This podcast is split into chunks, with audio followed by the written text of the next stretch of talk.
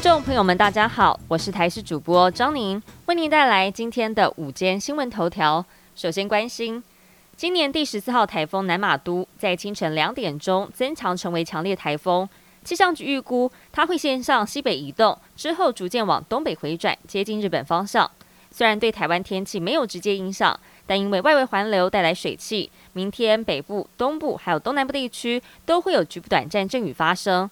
东部地区和东南部地区则有可能会有局部大雨，要到了下周二之后，水汽减少，台湾各地才会转为多云到晴。但气象局表示，下周东方海面上可能又会有热带系统增长，不过不确定性高，台风生成发展的几率还要观察。台北捷运淡水新一线一列从士林站开往象山站的列车，车厢里头飘出刺鼻气味。捷运警察到场调查，发现是乘客的防狼喷雾瓶盖坏掉了，导致在车上误喷。立刻请车上大约七百名的旅客下车，改搭下一班车，车辆因此延误一分钟。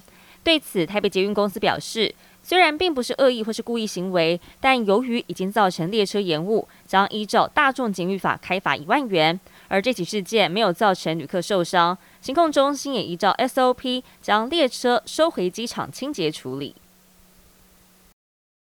近年来，国人喜欢从事潜水，但水母、火山湖等海中生物是暗藏危机。一名二十多岁的女子，右膝皮肤日前出现局部红疹，还有水泡，而且感觉瘙痒、有灼热感，但是她不以为意，直到了三天之后，症状没有改善，才紧急就医。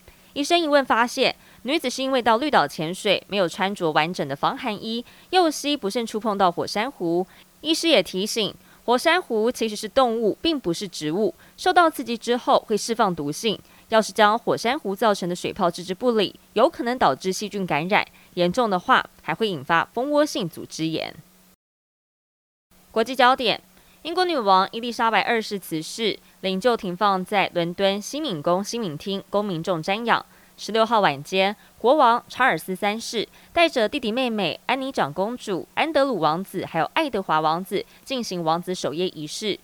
由于前来瞻仰的人数太多，官方还一度暂停排队六个小时。英国足球巨星贝克汉也被募集到现身排队人龙中。从他进入队伍到瞻仰结束，等了超过十二个小时。在看到女王的灵柩时，贝克汉还激动落泪。而英国女王的八位孙子孙女。包括了威廉王子、哈利王子，将在当地时间十七号晚上为祖母守夜，静静陪伴女王灵柩十五分钟。意大利中东部的马尔凯大区在十五号深夜瞬间降下了大雨，七个小时之内降下了四百多毫米的雨量，酿成严重的灾情，洪水更冲进了街道还有民宅。当地官员形容这一场雨就像是炸弹般轰炸，洪水更是有如海啸般猛烈。